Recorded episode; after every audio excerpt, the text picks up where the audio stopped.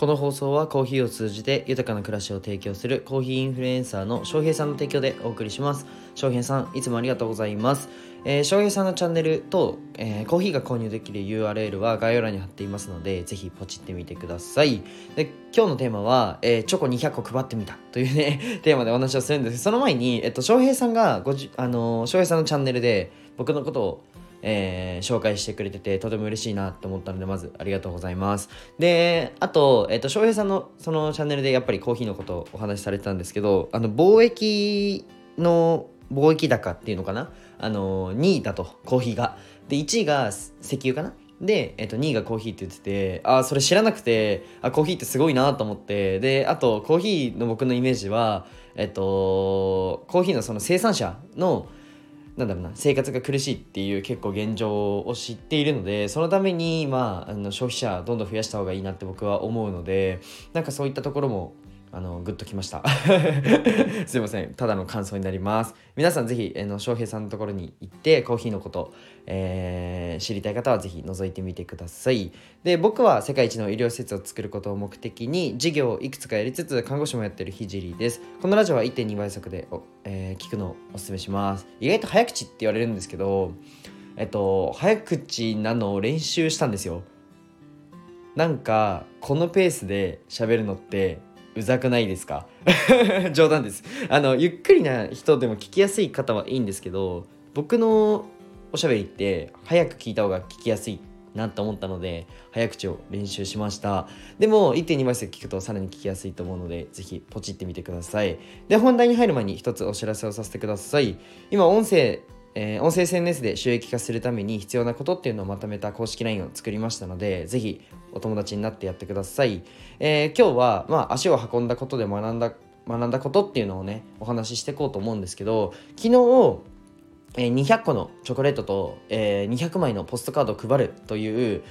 もう本当に周りから見たら、こいつ何言ってんのっていうようなことを、えー、多分思われながらね、都内まで行って、えー、やってきたわけですが、まあ、今後の人生でもねやっていこうと思ったね2つのことに気づいたのでちょっと共有させてください。あの本当に勉強になったんですよ。うん。なので共有させてください。えっと、ちなみにポストカードに不具合があってっていうのはあの僕のミスですよ。僕のミスでちょっと100枚しか持ってけなかったんですよね。なのでポストカードに不具合っていうか100枚僕があの忘れちゃったってことですね。シンプルに。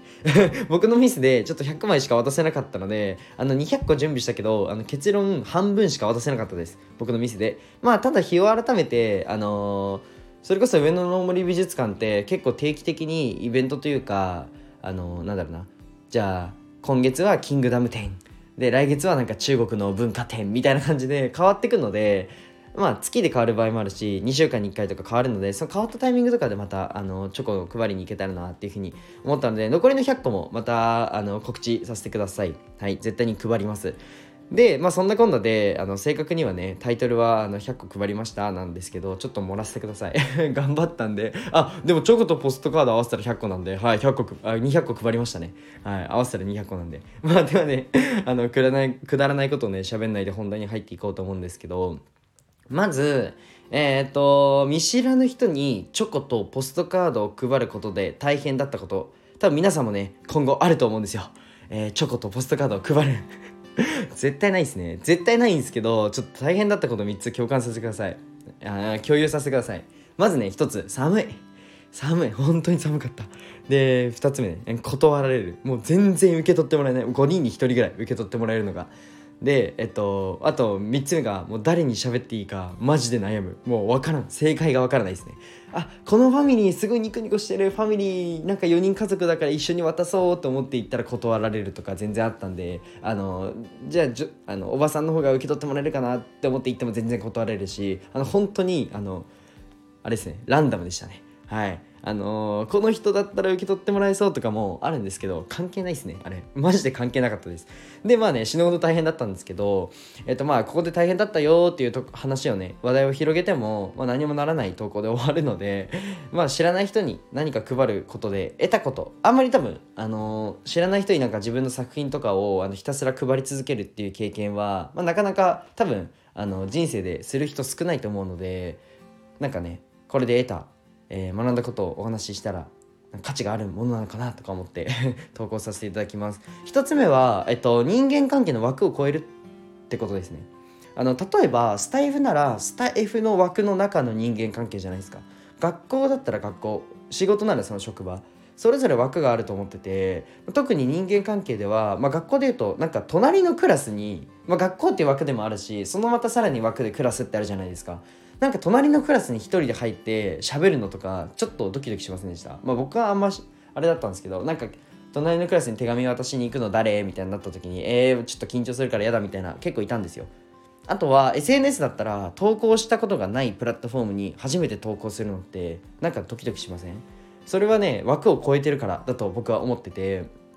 まあそしてねその枠を超えた先にしか得られない人間関係って結構あるなと思ってて例えば SNS なら他のプラットフォームにいる人の属性やルールスタイフもまああったかいですよね。優しいですよね。じゃあ Twitter は？じゃあ TikTok は？TikTok 最近小学生多いな。とか。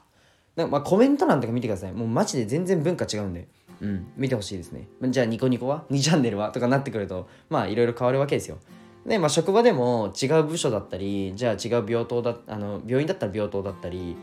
はいどうしよう。うん社会に出るとあと何て何て言うんですかそういうの。病棟ってやばいですね。もうお前看護師のそれ看護師しか使わんだろっていうあのあれなんですけど。まあ違う部署ですね。なんか営業部とか多分あるじゃないですか。部署によってのルールだったり人間関係があると思うんですよ。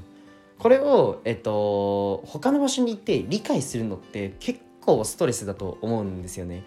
ただ、まあ、その枠を超えたからこそ出会えた人って結構多いと思うんですよ。それこそ学校が変わった時とかって新しい人間関係が生まれるじゃないですか。なんかそういう新しい環境とか枠を一回外していってみるっていうのはすごく僕は大切だなって思っててまあ理由としてはえっとその枠を超えないと決まった価値観の中でずっとぐるぐる動いてるイメージなんですよね、まあ、新しい環境ってなんだろうな。新しい価値観っていうのが手に入りにくいんですよ。枠の中だと。まあそこで手売り手売りっていうか売ってないんで手配りなんですけど手配りをやってみて、えっと、全く接点のない人に話しかけてることで枠もクソもないんですよ。もう全部外れきって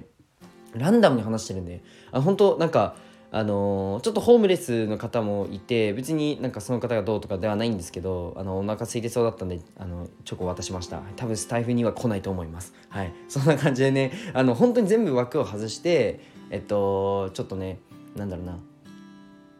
喋ったっていうのがかなりいい経験だったなと思って価値観かなりぶっ壊れましたね。本当人によって全然違うんですよね。受け取ってくださる方もいれば頑張ってくださいと言ってあのスルーする方もいれば本当ガン無視の人もいれば、まあ、手を挙げてねなんかさって手を挙げて行かれたんですけど僕信号かなと思って。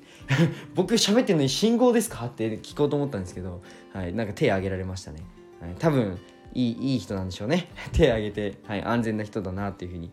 はい、思ったりもして本当にあのなんだろうな。本当に頭バグるんですよ。なんだろう自分の価値観本当にぶっ壊れるんで一旦やってみてほしいですね。ナンパとかなんかする人って本当にすごいなと思う。僕なんだろうな。あのおじいちゃんおばあちゃんに話したことあるんですよ。あのそれこそ絵が選ばれた時に嬉しくてなんかあの家を出て近くのなんか散歩してるおばあちゃんとか話しかけたりとか結構僕は抵抗ないんですよね。新しいなんだろうな新しいというか新しい人間関係構築したり、えっと、全く知らない人に喋りかけるっていうのがあんまり抵抗ないんですけどなんか自分の作品をうんまあポストカードっていう、まあ、その物質にしたり、まあ、チョコレートっていうものにしたりして渡すっていうのがまあ初めてだったのでめちゃめちゃ緊張しましたね最初。はい。まあなんか結構断られて5回に1回ぐらいしか受け取ってもらえなかったので多分500人以上には声かけましたね。でうんとこんな感じで1つ目は価値観を壊せるっていうことですね。で2つ目に学んだことはこれマジ大事でもう諦めないってことですね。もう超シンプルドシンプルなんですけど、まあ、よく集客とかで、まあ、数人に声かけて折れる方、まあ、多いと思います。うん、けど500人ぐらいに声かけてから諦めてほしいです。もうねマジでそれぐらいのマインドになります。僕もえっとまあ例えばなんか、えー、提案して断られたりあのもちろんビジネスだけじゃなくてね何かをじゃあ提案して、えー、断られたりするとちょっと落ち込むじゃないですか。マジで落ち込まなくなりますね。はい。もう断られるのが普通なんで5回に1回しか受け取ってもらえないんであのなんだろうな。何パーだ80%かな？は断られるんで断られる前提で話せるんですよ。最強じゃないですかそれ。もうメンタルを鍛えたい方やもうマインドを変えたい方あとはもうナンパし方はねもうナンパしまくるとかもう社会のためになる何かをもう配るとかもうやってほしいですね是非はい。ちょっとなんかそうだな自分を鍛えたいなっていう方、あと、えっと、100個余った分っていうのはまた後日配るので